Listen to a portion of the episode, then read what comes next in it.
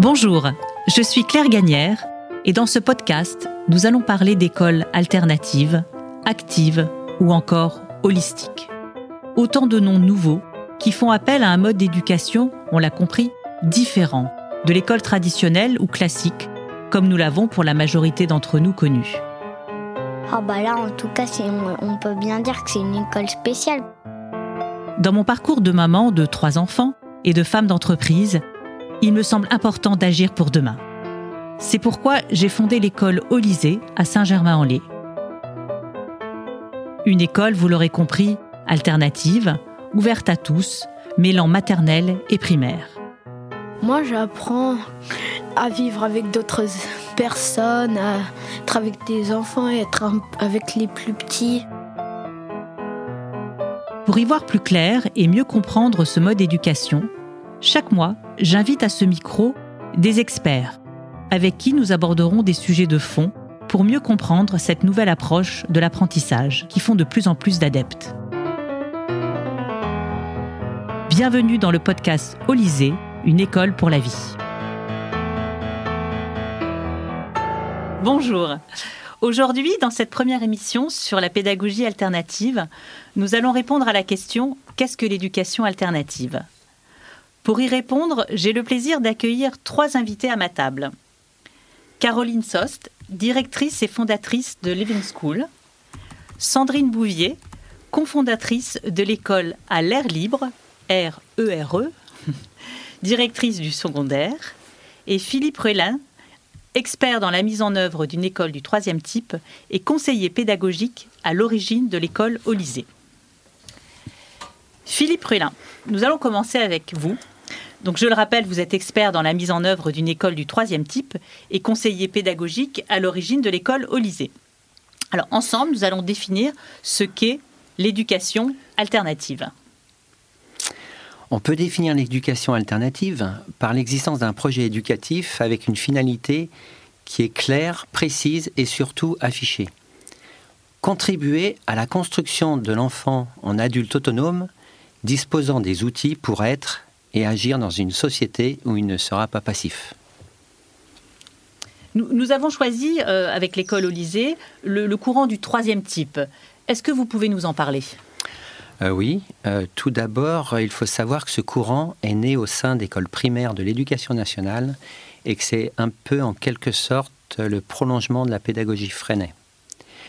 Pour le comprendre, on va repartir du mot essentiel de la finalité, autonome. Le terme autonomie étant tellement galvaudé que je parlerai donc plutôt d'autodétermination.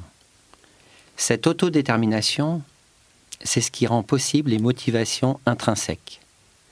Lorsque ce sont les enfants qui enclenchent les activités et les projets, les interactions sont plus nombreuses et plus qualitatives. C'est cette, cette, multitude d'interactions entre l'environnement et l'enfant qui va façonner et construire son cerveau. Alain Berthoz, le neurobiologiste, explique dans son livre La simplexité que le cerveau ajuste ses circuits neuronaux jusqu'à ce qu'il produise une solution satisfaisante. L'enfant se construit donc au sein d'un groupe par l'interaction permanente avec son environnement et dans l'interrelation constante avec les membres du groupe auquel il appartient. Ces connexions neuronales forment des, forment des réseaux euh, dont leur complexité définit ce qu'on peut appeler, euh, ce qu'on va appeler un niveau de langage. On a un réseau pour le langage écrit, on en a un autre pour le langage oral, un autre pour le langage mathématique, un autre pour le langage scientifique. Dans l'école du premier type, où on a des méthodes frontales, des méthodes transmissives, ou dans l'école du deuxième type, où on voit les méthodes actives, l'attention est portée sur les compétences c'est-à-dire sur des objets à transmettre à un sujet censé les recevoir. Dans l'école du troisième type, notre attention est portée sur le sujet lui-même et plus précisément sur la quantité et la qualité de ses interactions afin qu'il construise et développe au mieux ses circuits neuronaux. Merci beaucoup Philippe. Alors comment, comment mettez-vous en œuvre euh, cette, cette école du troisième type? Alors pour que l'autodétermination soit vécue par l'enfant, il doit prendre l'habitude de décider par lui-même et de prendre des décisions avec d'autres. Il faut donc mettre en place un système sans domination, qui tend vers un partage des pouvoirs avec les enfants. Le système doit donc avoir la capacité à s'auto-organiser, notamment par le biais de réunions quotidiennes. Le système doit pouvoir évoluer en fonction des intérêts de chacun, et donc avoir la capacité d'être perturbé. Par exemple, l'enfant arrive en classe en voulant continuer, dès son arrivée, son exposé, commencer à la maison. Ou la lecture d'un message d'une autre classe déclenchant des envies soudaines. Mais bon, attention à l'équilibre. Il est important et même nécessaire que le système soit en équilibre permanent, car les enfants et le groupe ont besoin d'être toujours dans un état sécure. Le système doit donc pouvoir gérer toute perturbation et rester en équilibre en passant d'un état instable à un état stable. Il faut donc un système homéostasique, c'est-à-dire dans un équilibre qui perdure. Concrètement, cela signifie que la classe sait s'adapter à des imprévus, comme un conflit ou un nouveau projet émergent, et rapidement retrouver son état d'équilibre par la coopération entre les enfants, leur bon sens ou une réunion. Pour le mettre en œuvre, il faut donc créer un système qui s'apparente à un système vivant, à l'image du corps humain, pour que chaque cellule puisse se développer au mieux. Très intéressant. Merci Philippe. Et alors, pour, pour mettre en place justement euh, un système euh, éducatif vivant, euh, bah, qu'est-ce qu'il faut faire? On a identifié quatre piliers. la réunion quotidienne, mhm. des ateliers permanents, c'est-à-dire des, des, ateliers disponibles facilement, un groupe multi-âge bienveillant et positif, et une mémoire collective de la vie du groupe. Il faut permettre à ce que chaque enfant puisse choisir et réaliser ses envies profondes tout en entretenant une relation positive ou de plus en plus positive, notamment avec les langages écrits et mathématiques. Lorsque le système est bien vivant, il n'y a qu'à observer et accompagner les envies des uns et des autres. Mais au début, pour le rendre vivant, et non pas oisif, fuyant et encore moins excité, plus les enfants ont été formatés par le système classique, on va dire que plus il y a du job. Parmi les fonctionnements transitoires, on a un fonctionnement qu'on a appelé la journée en quatre temps qui nous donne certaines satisfactions. D'accord. Alors, il y a une question qui, qui, euh, me vient, c'est euh, quelle est la formation en fait pour des adultes qui veulent mettre en place euh, ce système éducatif vivant? Pour les, euh, il faut des caractéristiques chez, chez ces adultes euh, qui vont être dans le groupe. Un esprit de chercheur, de remise en question, de l'humilité. il faut qu'ils soient capables d'identifier des problématiques, de les analyser, de trouver des pistes, capables de mettre en œuvre des stratégies éducatives pour modifier le projet pédagogique qui décrit le fonctionnement de la classe à tout, à tout moment pour qu'ils atteignent au mieux les objectifs du projet éducatif, dont l'un d'eux est que tous les enfants suivent au collège au moins aussi bien que les enfants venant des écoles classiques. Il faut, il faut aussi que les adultes aient envie de faire évoluer le système vers un système de plus en plus vivant et de le faire avec les enfants et les parents. Pour ceux qui sont intéressés, euh, bah, je les invite à s'inscrire sur la liste pratique euh, et ou à s'inscrire à notre rencontre annuelle. Nous sommes en fait en perpétuelle recherche car chaque contexte, chaque école est spécifique. D'accord. Et, euh, une dernière question, Philippe, euh, avant de passer à notre, à notre deuxième invité. quelle, est, quelle est la place du numérique dans, dans une école du troisième type? Est-ce qu'il y a une place du numérique dans, dans une école du troisième type? Le numérique bah, fait partie intégrante de notre société. Euh, les outils numériques doivent être considérés comme des outils au même titre qu'un crayon, un cahier, un livre, un tableau. Outre leur efficacité, on ne peut que se réjouir des opportunités qu'ils nous offrent pour accéder aux informations. Ils nous permettent également de diffuser, de communiquer plus facilement, ce qui contribue à donner du sens aux activités, aux productions, et ce qui accroît également les interactions. Nous avons créé et continuons de développer un outil au service de nos systèmes éducatifs vivants que les enfants utilisent tous les jours depuis 20 ans. Arbuste.net, un réseau de classes éducatifs facilitant la communication, la correspondance, l'échange de journaux scolaires, la diffusion des productions, les plans de travail, la mise en place d'arbres de connaissances et offrant de nombreuses ressources. On peut dire que on utilise le on numérique. utilise le numérique. Merci Philippe. Donc là, nous avons vu donc, ce qu'est euh, un système éducatif euh, vivant. Et euh, je vais passer la parole maintenant à Caroline Sost. donc je le rappelle, vous êtes directrice et fondatrice de Living School à Paris dans le 19e. Et nous allons aller plus en détail sur la vie, la vie à l'école. Euh, alors déjà, Living School, euh, c'est une école et un collège innovant, privé au service de la vie. Euh, dont la raison d'être est de permettre par l'éducation et la formation l'émergence dans le monde de citoyens épanouis et responsables, contributeurs d'une réelle évolution de l'humanité. Alors Caroline, bah, dites-nous euh, un peu plus en détail ce qu'est le Living School et comment on vit une journée à Living School. Alors, Living School, c'est donc une école que j'ai créée en 2007 à Paris, dans le 19e, au pied du parc des Buttes-Chaumont. On accueille une centaine d'élèves, de la maternelle jusqu'au collège. Et hum, euh, on a trois piliers dans, notre, dans notre pédagogie. Mhm. Le premier, qui est vraiment au, cœur du réacteur, j'ai envie de dire, c'est le savoir-être. C'est de se dire que notre façon d'être, elle a un impact énorme dans notre façon d'apprendre, dans notre façon d'être avec les autres euh, et d'être au monde tout simplement. Et hum, que nous aussi, enseignants, euh, éducateurs, euh, adultes dans l'école, nous avons une responsabilité dans notre façon d'être avec les enfants. Dans la mesure où euh, nos qualités comme nos défauts vont avoir un, impact dans la classe euh, sur une année, puis sur des générations d'enfants pendant des années. Et donc pour nous, c'est très important de travailler notre qualité d'être de manière à, bah, déjà nous épanouir, parce que je pense que c'est important d'être heureux dans la classe. Quand on est heureux, on, communique cette, cette, joie autour de nous. Et puis euh, de manière à aussi être le plus possible exemplaire, sachant qu'on est tous en chemin et que personne n'est parfait, bien sûr, mais le plus possible exemplaire de ce que nous essayons de de donner comme repère aux enfants. Euh, donc euh, déjà de développer notre confiance en nous, euh, d'avoir des bonnes relations les uns avec les autres, parce que c'est une c'est donner un bon modèle pour les enfants entre eux. et puis, de savoir s'affirmer plutôt que réagir, par exemple.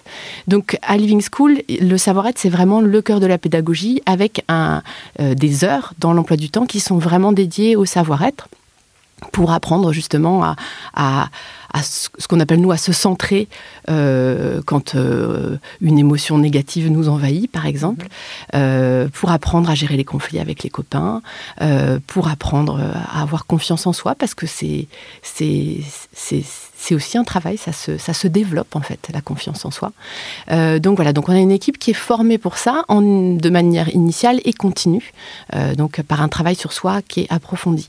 Et puis le deuxième axe à Living School, c'est l'éco-citoyenneté.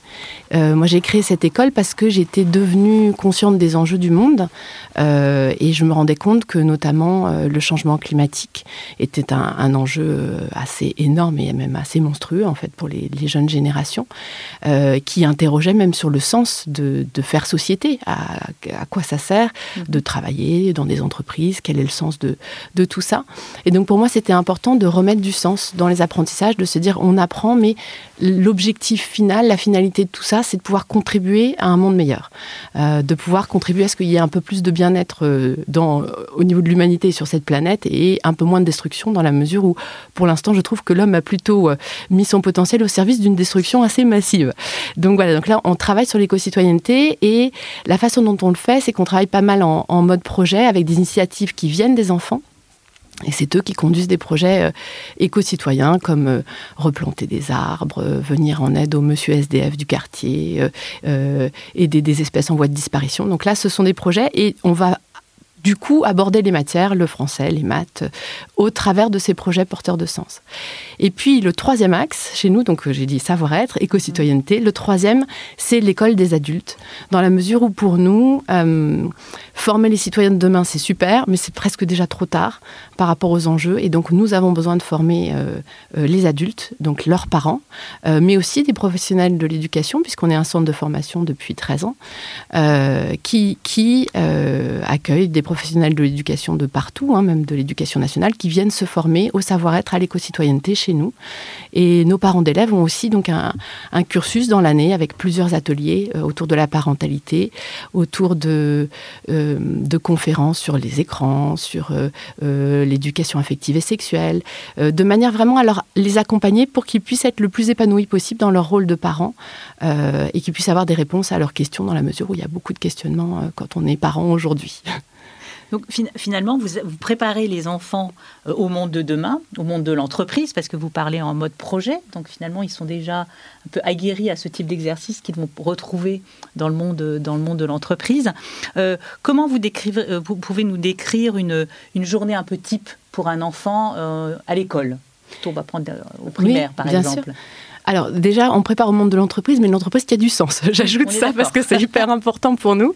Euh, euh, alors une journée type à Living School, quand il n'y a pas la Covid qui s'invite, hein, euh, déjà les parents peuvent rentrer dans la classe pour en primaire pour une demi-heure. Ils peuvent rentrer dans la classe avec leurs enfants, se poser avec eux, faire une activité, voir leurs travaux. donc voilà, les parents sont les bienvenus et c'est toujours un moment génial de pouvoir rentrer dans la classe et d'avoir ce lien puisqu'on pour nous les parents sont des partenaires. Et puis ensuite, on démarre la journée par un éveil corporel qui est animé par les enfants euh, dès la maternelle. Euh, donc, c'est un enfant qui va animer un éveil du, corps qui se termine aussi par, euh, généralement, il pose une intention ou ça peut être, on a envie de passer une belle journée, mais ça peut être de dire, j'ai ma grand-mère qui est hospitalisée, je voudrais qu'on pense à elle. Voilà, donc il y a, toujours de, très beaux moments qui, qui, viennent de la fin de cet éveil corporel. Ensuite, démarre la journée.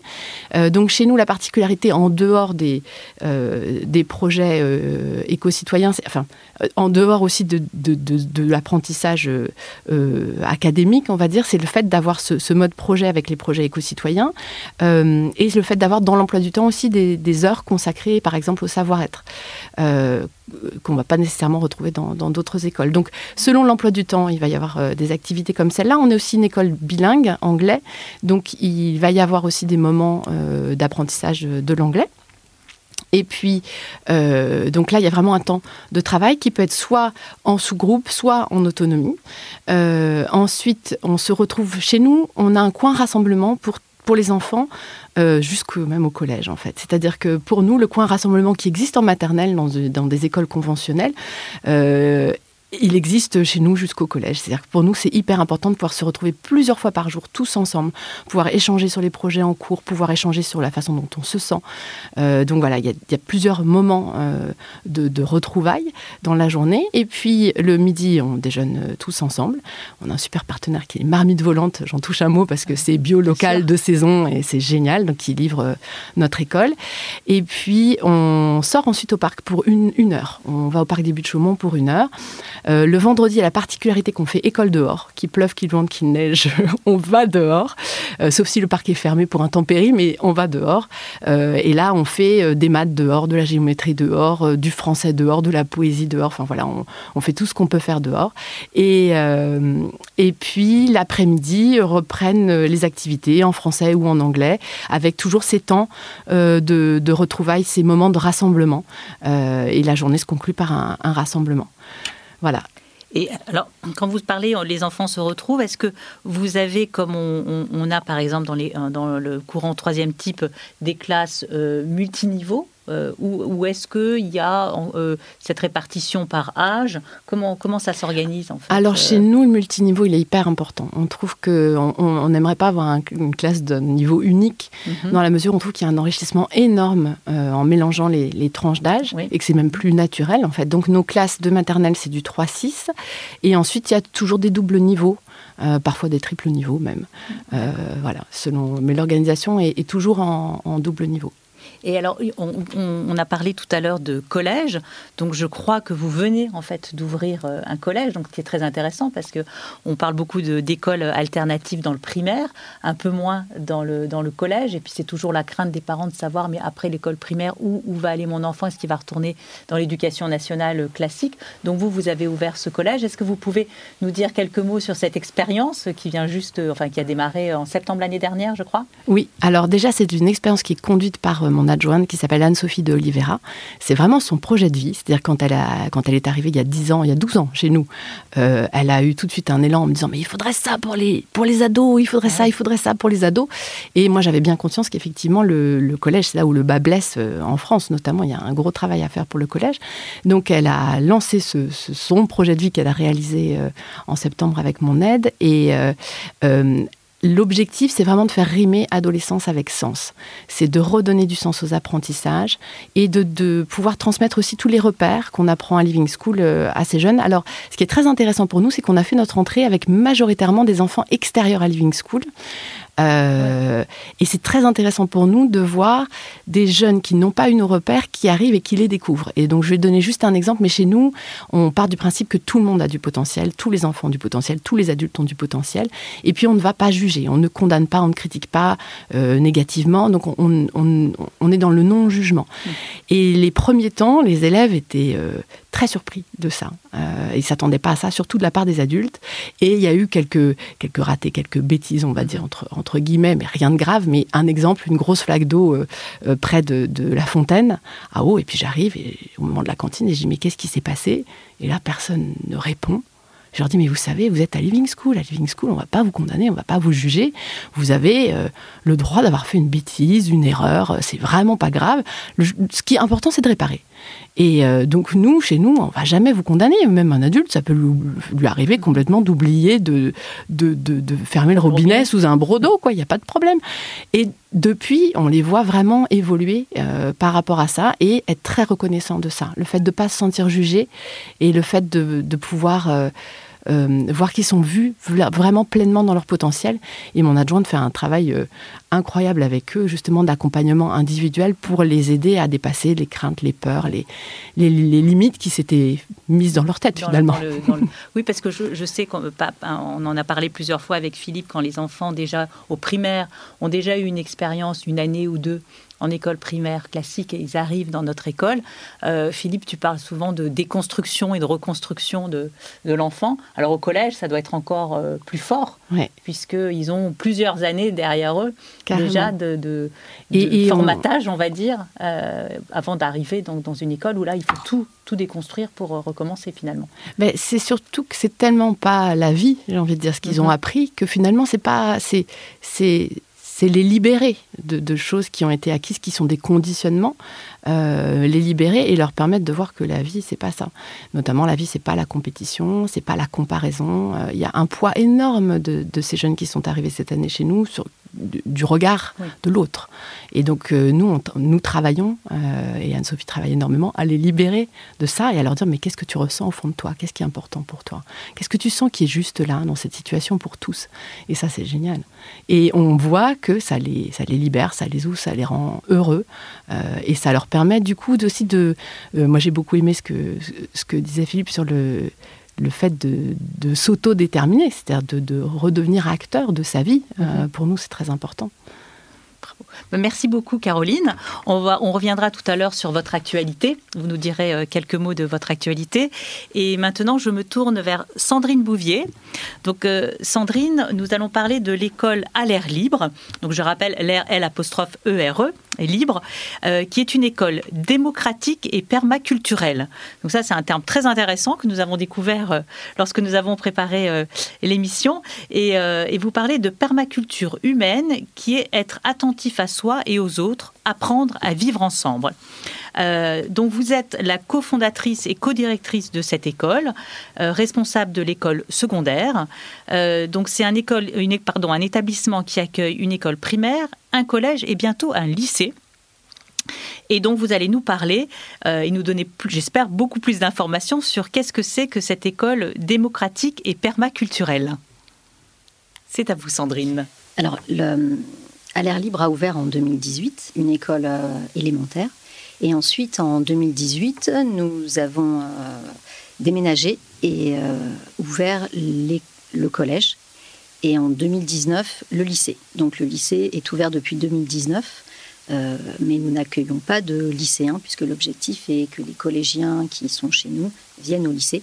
Donc toute personne extérieure actuellement n'aurait pas de place parce que, euh, bah, comme l'a dit euh, Caroline, euh, comme le dit Philippe, on a besoin de s'adapter. Il y a une déconstruction très très importante. Et nous, depuis trois ans, les les nouveaux, les nouveaux membres, parce que donc, au sein de l'établissement, un élève est un membre jeune pour nous. On est membre d'une communauté, donc moi je suis un membre adulte, et, euh, les, élèves sont des membres jeunes. Euh, ces, membres jeunes, euh, pour ceux qui n'ont pas eu l'occasion de vivre l'instruction en famille à l'école maternelle, pour mes enfants, ceux de Célia, ma collègue, et ceux de Joël, ma collègue, qui n'avaient pas l'occasion de connaître euh, ce mode d'éducation euh, avant de venir, on, a vu qu'il était nécessaire pendant de nombreux mois, voire un an, euh, bah, d'être libre, de pouvoir s'autodéterminer dans les apprentissages pour déconstruire tout ce qui avait été accumulé dans le cadre d'une éducation traditionnelle. Et, et donc tout ce que vous avez dit, je plus sois, j'appuie. Euh, nous, on a un petit logo démocratique permaculturel, mais ce que Philippe a avancé, ce que, vous avez avancé, Caroline, euh, c'est ce qu'on vit, euh, c'est ce qu'on vit au quotidien également. Tout à fait dans ce sens-là. on a ajouté permaculturel parce que, parce que les, les prises de décision sont vraiment prises tous ensemble. Il y a une autogestion en tant qu'adulte on, a des rôles. Euh, on enfile soit des salopettes, soit des robes en fonction de, nos responsabilités administratives. Et puis euh, ça, c'est euh, et au quotidien également. Et tout est présenté aux, membres jeunes. Et ils ont la possibilité de participer également à, à tous ces rôles et toutes ces décisions. Donc eux, aujourd'hui, comme ça fait que trois ans qu'on existe, ils se concentrent vraiment sur sur ce qui, les tient le plus à cœur. Donc ça va être tout ce qu'ils vont vivre au sein de l'école. Euh, par exemple, moi je suis en charge de, euh, des relations équipes et donc euh, je vais recruter les volontaires en service civique. J'informe le collectif de tout ce qui se passe et les membres jeunes peuvent participer aux entretiens avec moi s'ils le veulent. Aujourd'hui, aucun n'est intéressé parce que c'est pas c'est pas son quotidien. Mhm. Et euh, donc, notre, euh, donc la démocratie, l'autogestion est dans ce sens-là, et euh, toute décision est prise au consentement. C'est pas la majorité absolue, c'est vraiment important pour nous que chacun puisse vivre avec les, les, décisions qui sont prises, et non pas parce qu'une majorité l'aura imposé. Et puis après, l'aspect donc permaculturel, oui. c'est bah, cette c'est tout le savoir-être, tout ce que tout ce que Caroline a pu a pu avancer, euh, d'être attentif aux autres, d'être attentif à soi-même, d'être en capacité de de s'exprimer le plus justement possible, de reconnaître ses émotions, de, de s'affirmer et, de, et non pas d'aller contre. Euh, donc euh, alors, ce qui est, intéressant, c'est que euh, l'origine en fait de, cette école, mhm. euh, c'est vrai que j'aurais dû commencer par là, c'est que vous avez créé cette école. Vous êtes plusieurs mamans, je crois. Euh, c'est parti en fait d'une initiative personnelle d'un petit groupe de mamans. Comment comment ça s'est passé en fait? Alors c'est à la fois personnel et professionnel parce que moi je suis j'ai Jusqu'à décembre 2019, j'étais professeur des écoles. J'ai été professeur des écoles dans l'Académie de Versailles et l'Académie de Créteil pendant plus de 13 ans et euh, en maternelle principalement, mais également beaucoup de remplacements euh, en élémentaire. Et puis euh, Célia, elle, est, est, dumiste, donc actuellement elle est en disponibilité, mais sinon elle est dumiste intervenante musicale. elle l'a été pendant plus de dix ans. Et on s'est rencontrés quand nos enfants étaient inscrits dans une école Montessori. Et nous avons rencontré également Joël. Et quand s'est posée la question du collège pour euh, mon fils aîné et le fils euh, de Joël, le fils cadet, euh, tous les deux n'avaient pas envie d'y aller et Joël et moi étions pour les écouter. Et donc à ce moment-là, on a créé une toute petite école. Et c'était juste pour les, les, mes enfants et ceux de, ceux de Joël. Donc on, a, on a fait toutes les démarches administratives. voilà, notre toute petite école. Et puis l'année suivante, Célia a ouvert également une micro-école. Euh, elle avait que l'idée de l'élémentaire. Elle cherchait ensuite euh, à déménager. Et, euh, donc, bah, Joël et moi sommes allés la rencontrer parce qu'on se connaissait juste de loin au départ. Et donc, l'idée est venue de, créer un établissement en déménageant. Célia voulait aller vers Étampes, donc on a cherché à Étampes. Et c'est à ce moment-là que d'autres familles quand on a communiqué, nous ont fait part de leur intérêt. Donc on a commencé avec 14 enfants et avec les allées et venues, puisqu'on peut s'inscrire en cours d'année, on, est allé jusqu'à jusqu'à 21. la première année, pareil, la deuxième année, il y a eu des départs. Et donc là, on est actuellement, il y a eu deux déménagements, donc du moins deux enfants qui ont déménagé. Mhm. Donc il y a 19 enfants. Et, et donc depuis 2018, il y a des enfants euh, d'âge de 6 à 14 ans avec nous. D'accord. Et il n'y a pas de maternelle, les, locaux ne le permettent pas. Et, euh, et, nous avons choisi de ne pas suivre le programme de l'éducation nationale. Donc euh, nous fonctionnons par cycle. Les deux premières années, on, se référait au cycle éducation nationale, donc du CP au CE2, CM1 6e et 5e 3e, puisque donc il n'y a pas de lycéens depuis le début de l'année. Euh, et, cette année, on s'est rendu compte que les enfants qui étaient en CE2, euh, dans, leur, euh, dans leur centre d'intérêt, dans leur, dans leur capacité à apprendre, bah, était, c'était plus simple s'ils intégraient le groupe de CM1, CM2, 6e. Donc on fonctionne avec un cycle qui, un petit cycle de équivalent CP-CE1, ensuite du CE2 à la 6e et de la 4e à la 3e. Et et donc, nous utilisons également la pédagogie de projet avec différents outils euh, issus des pédagogies Freinet, Montessori, euh, ou bien tout ce qui peut être traditionnel. Et, euh, un enfant qui est, qui est en CP peut très bien travailler avec un enfant de troisième. Dans son projet, ça ne pose pas de souci. Tout est, nous, on, s'adapte. Ce qu'on peut voir cette année, c'est que, c'est que, bah, ils respectent eux-mêmes, du moins, je ne sais pas si c'est si c'est respecté eux-mêmes, mais en tout cas, dans les projets, ça, ça fonctionne entre des enfants de 6-7 ans, ensuite des enfants de 8 à 11 ans et des enfants de 12 à 15 ans. Et donc, euh, donc on sait que l'année prochaine, notre école, on, on, va la présenter plus avec des, des, cycles de cet âge-là. Et euh, ça s'est auto-organisé finalement auto -organisé, de... tout à fait, ouais. D'accord. Et donc, euh, donc comme on, ils suivent les cycles, comme on ne suit pas le programme de l'éducation nationale, on ne s'impose pas un volume horaire. Euh, euh, nous allons travailler le français, les mathématiques, les sciences, tout vraiment à partir euh, du projet. Et au cours d'une année, un enfant bah, peut très bien s'intéresser beaucoup plus aux sciences et aux langues vivantes que aux mathématiques. Le français, on le retrouve partout, donc au cours d'une année, on s'intéresse de fait au français. Voilà, et donc nos observations font et notre suivi des acquisitions euh, fait que euh, on sait si, un enfant ne s'est pas intéressé aux mathématiques pendant un an, bah, l'année d'après, on lui en fait part. Et puis, euh, comme il y a des attendus, l'éducation nationale encadre très très bien toutes les écoles hors contrat que nous sommes eh bien, nous répondons aux attentes de l'éducation nationale euh, en, dirigeant. Il y a un moment, on sait très bien que même si on est dans l'autodétermination totale, on souhaite vraiment les libres apprentissages le, plus possible. On a quand même conscience qu'on ne peut pas aller aussi loin et euh, aussi loin qu'aux États-Unis, par exemple, et qu'il euh, y a un moment dans le cycle, on sera obligé de demander, de dire aux membres jeunes, bah, ça, ça, ça, tu l'as pas étudié. Il y a une attente. Donc, comment peux-tu l'étudier? Et soit ils ont plein d'idées, c'est formidable, soit ils n'en ont pas, et donc bah, on se permet de, de leur proposer tout un matériel. Euh, voilà. C'est, euh, mais c'est vraiment euh, c'est dynamique. Philippe n'arrêtait pas de parler de système vivant et notre école elle est très très vivante et, et aujourd'hui c'est vraiment le fruit des deux dernières années, Covid compris parce que pendant le confinement on a continué à faire plein de choses de loin alors qu'on pensait vraiment pas les faire. On était fiers de nous. Voilà, donc ça c'était bien. Et cette année, bah, on, s'adapte à nouveau et puis on s'adapte aussi avec ce que vivent d'autres écoles et ces fameuses attentes de l'éducation nationale qui ont un poids quand même important.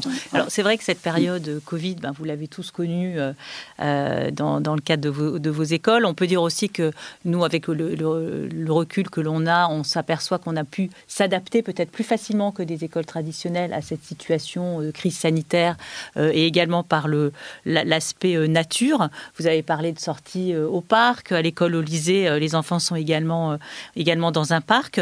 Vous, vous parlez aussi de pédagogie par la nature.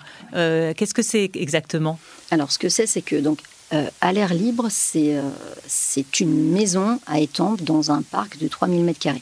On a choisi euh, d'investir une maison et, donc toutes les salles de cette maison correspondent à des ambiances. On a une salle motricité, une salle peinture. actuellement, il y a deux salles dédiées aux études. Il y en aura une troisième à la, à la, rentrée.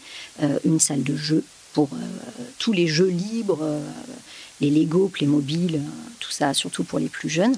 un atelier, une salle musique et une salle calme, une bibliothèque. Mhm. Et, et un parc un parc euh, avec, euh, avec des arbres, 3000 m2 qui sont à disposition totalement, comme, comme à Olysée. On sort quand on veut, il n'y a pas d'heure de récréation. Euh, et, donc, et donc, il y a cette, ce premier aspect de la pédagogie par la nature dans le, dans le jeu libre. Et ensuite, donc, nos, petites années d'expérience fait qu'en éco-citoyenneté, on n'est pas aussi loin qu'à Living School. On espère on ira, on tend vers. C'est vraiment ce qu'on a en tête. Mais donc, euh, bah, on en est au début. Et donc, pour nous, ça commence par, euh, par, euh, des ateliers, là aussi, qui correspondent au cycle. Donc, des ateliers qu'on appelle naturescence pour les plus jeunes, où on utilise énormément la pédagogie Montessori pour pouvoir, bah, pouvoir étudier tout ce qui va être le végét, tout ce qui est végétal, tout, tout, les insectes, les animaux. Donc, au départ, on est en situation et puis après, on, tire vers l'abstraction. Ensuite, pour le second, donc l'équivalent du troisième cycle éducation nationale, mais le deuxième chez nous, euh, euh, c'est dans le cadre du, euh, club nature qui, qui a lieu tous les jeudis avec un intervenant dédié. Et donc, et donc là, c'est la participation concrète à la réalisation de notre, de notre potager en permaculture. Euh, on a également euh, le, projet de, créer euh, une, petite forêt comestible. Donc on a commencé à planter, à planter des pommiers. Il y a eu des greffes d'organiser par les enfants et donc ensuite on, les plante. C'est le, suivre. Et ce club nature également concerne les collégiens. Et pour les collégiens, ensuite on se dirige vers des ateliers plus abstraits pour aborder la biodiversité, donc en dehors de ce club nature. Et, euh, donc, euh, bah, on est en, phase actuellement d'expérimentation. Voilà, on avance, euh, puisque avec les quatre mois de Covid de l'année dernière, on a eu une petite perte. Tout, tout le printemps, on l'a perdu. Oui. Ouais. Donc, donc on avance doucement, mais ça passe par là. Et ça passe par, euh, ouais, par la liberté, par la découverte, par le respect de ce qu'on vit. Euh, on profite des forêts environnantes parce qu'on est dans le sud de l'Essonne, on est près de Chamarande. Donc on va souvent à ah, Chamarande. Mhm. Actuellement, euh, près de chez nous, à Mourigny, Champigny, au Vers-Saint-Georges, il y a tout un pan de forêt qui appartenait à un particulier qui a été redonné au département. Donc, bah, donc on va, on explore, on, a un nouveau terrain de jeu, donc, on en profite. Et tout ça à notre rythme et au rythme des enfants. Merci beaucoup, merci beaucoup Sandrine. Alors, on va, bientôt conclure. Euh, en résumé, on, a parlé d'éducation euh, alternative. Euh, je vais résumer avec une phrase qui est peut-être un peu longue et je vais vous demander le mot de la fin à chacun. peut-on dire, peut-on dire que la, que la finalité de l'éducation alternative, c'est contribuer à la formation d'enfants pour qu'ils deviennent des adultes autonomes, euh, conscients euh, et confiants en leurs capacités, curieux et, désirés, et désireux pardon, de continuer à acquérir de nouvelles connaissances et ayant un rôle actif dans la vie sociale. Philippe, ah le mot de la fin. Oui, c'est parfait. C'est parfait. Caroline, est-ce que vous avez peut-être des choses à ajouter? J'ajouterais dans la vie sociale pour contribuer à un monde meilleur. Tout à fait. oui j'appuie et puis euh, et pour apprendre à se connaître euh, également. Avec des acteurs du monde de demain. être acteur. Positif. Positif. Alors, merci beaucoup à tous les trois. Donc, euh, je, vais, je me tourne à présent vers Chase pour la chronique de Chase. Donc, nous allons retrouver dans toutes nos séries de podcasts une petite chronique que nous avons intitulée La chronique de Chase. Et Chase, D'abord, bonjour Chase. Bonjour Claire. Donc, vous êtes en charge de la communication à l'école au lycée et vous allez dans notre émission prendre l'habitude de répondre aux questions les plus fréquentes que se posent les parents sur ces écoles alternatives. Chase, il y a une question qui revient souvent, c'est finalement, est-ce que mon enfant va être plus heureux dans une école alternative? Oui Claire, on peut répondre sans aucun doute que les enfants sont plus heureux, car les écoles alternatives pose d'entrée de jeu la question de l'épanouissement personnel de l'enfant celle du bonheur et celle de la joie quotidienne. Le bien-être est une matière comme une autre et le climat est plus serein que dans le système classique. Dans les écoles freinées, Montessori et Steiner, on développe l'intelligence globale chez les enfants. C'est-à-dire, on s'adresse à la tête, mais aussi au cœur, au corps, à l'intuition et à la créativité. Les experts ont montré que ces jeunes sont plus conscients de leur potentiel, de leur qualité et de leurs ressources. Alors une autre question que, se posent aussi euh, les parents, euh, pourquoi, mon, euh, pourquoi enfant finalement va être mieux préparé pour les études supérieures et la vie, et la vie professionnelle? Les pédagogies alternatives favorisent l'autonomie et l'expression libre de l'enfant. Son discernement, sa capacité d'adaptation, de collaboration, d'empathie et d'analyse. Une chercheuse en psychologie positive, Rebecca Shankland, a suivi des enfants dans les écoles Steiner et Montessori qui entraient dans le supérieur. Son étude a montré qu'ils s'adaptaient mieux que les enfants au système traditionnel et présentaient un meilleur bien-être psychologique. 40% des adolescents ont gagné en confiance en eux, contre 13% de ceux des écoles classiques et ils étaient deux fois moins sujets au stress et à la dépression. Ces jeunes sont plus débrouillards, impliqués, demandeurs et volontaires dans leur travail. En général, ils ont de meilleurs résultats, sont plus créatifs et ont une facilité à communiquer qui leur permet de trouver leur place rapidement. Pour les parents qui veulent aller plus loin, je leur conseille le livre La psychologie positive de Rebecca Shankland. Donc, ce que, tu, ce que vous voulez dire, Chase, c'est qu'ils euh, trouvent finalement leur voie plus facilement. Oui, absolument. Car leur autonomie et leur technique d'apprentissage les aident à affronter l'avenir de manière plus sereine. En laissant les enfants développer leur curiosité et explorer différents domaines, ces écoles permettent aux enfants de se connaître et trouver leur passion. Tous ces jeunes deviennent acteurs de leur apprentissage et de leur vie. Une étude, très intéressante des anciens élèves de la Source à Meudon, qui était la première école dite nouvelle, fondée en 1946, montre que de nombreux élèves issus de la pédagogie alternative ont recours à des reconversions professionnelles. Ces changements fréquents prouvent que ces enfants sont assez sûrs d'eux pour se libérer des situations qui ne leur conviennent plus. Il y a autre chose aussi à souligner c'est que les jeunes issus des écoles alternatives montrent une réelle volonté de s'investir pour un monde meilleur et plus solidaire. Par exemple, ils sont nombreux à s'orienter dans les filières artistiques et sociales, mais aussi dans les secteurs de l'innovation et de la communication, pour mettre leur capacité au service de ces futurs métiers qui n'existent pas encore. Merci beaucoup, Chase, pour toutes ces précisions. Euh, et merci à, nos invités d'avoir participé à cette première émission euh, sur l'éducation alternative. Donc, avant de conclure, euh, je vous laisse la parole chacun pour présenter vos actualités ou votre actualité du moment. Donc, Caroline, je commence par vous. Alors l'actualité du moment, c'est que le 17 mai, de 17h à 18h30, j'organise une rencontre en ligne pour tous les gens qui s'intéressent à Living School, à notre pédagogie, à nos formations au savoir-être, à l'éco-citoyenneté. Euh, et l'inscription se fait sur notre site internet livingschool.fr. Et dernière petite annonce, il nous reste des places pour le collège l'an prochain. Très bien, donc 17 mai, livingschool.fr pour euh, la conférence et les inscriptions sont encore ouvertes pour le collège euh, rentrée septembre 2021. Très bien. Merci beaucoup, Caroline. Philippe oui, tout à l'heure, je, vous parlais de la liste pratique pour euh, ce qui concernait la formation. Oui. Euh, bah, je vais vous donner l'adresse pour s'inscrire. Donc, euh, c'est https slash slash ruelen.fr slash pratique avec un S. D'accord. Ça, c'est pour s'inscrire sur la liste de diffusion pratique et c'est comme ça que tous les, toutes les, les personnes du mouvement 3 types se forment depuis plus de 20 ans c'est une liste qui a, qui a, succédé à des listes qui étaient avant Internet, sur Minitel. Ah oui, d'accord, sur Minitel. Mm, tout ça pour dire que ça ne remonte pas d'hier. Oui, ça remonte, oui.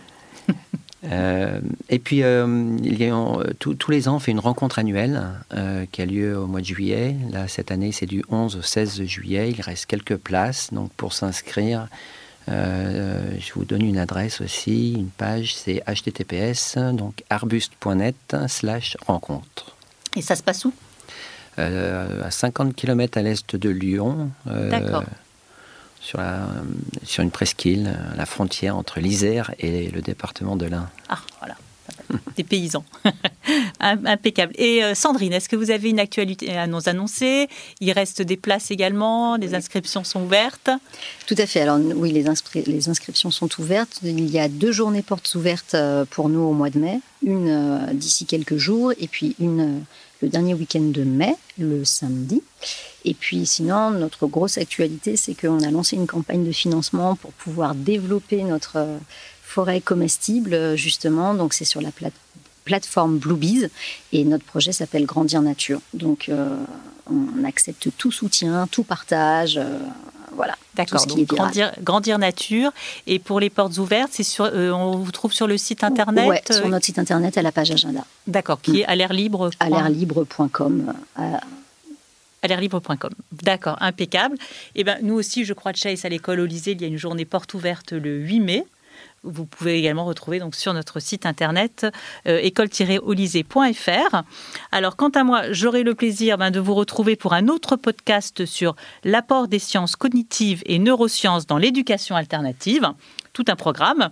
Vous pouvez retrouver en entendant l'intégralité de cette émission donc sur le site euh, www.école-olysée.fr et sur toutes les plateformes d'écoute et de podcast. Donc n'hésitez pas à le partager et à nous laisser des commentaires, bien entendu, si vous avez des questions. Merci Sandrine, merci Philippe, merci Caroline. Très bonne journée et à très bientôt.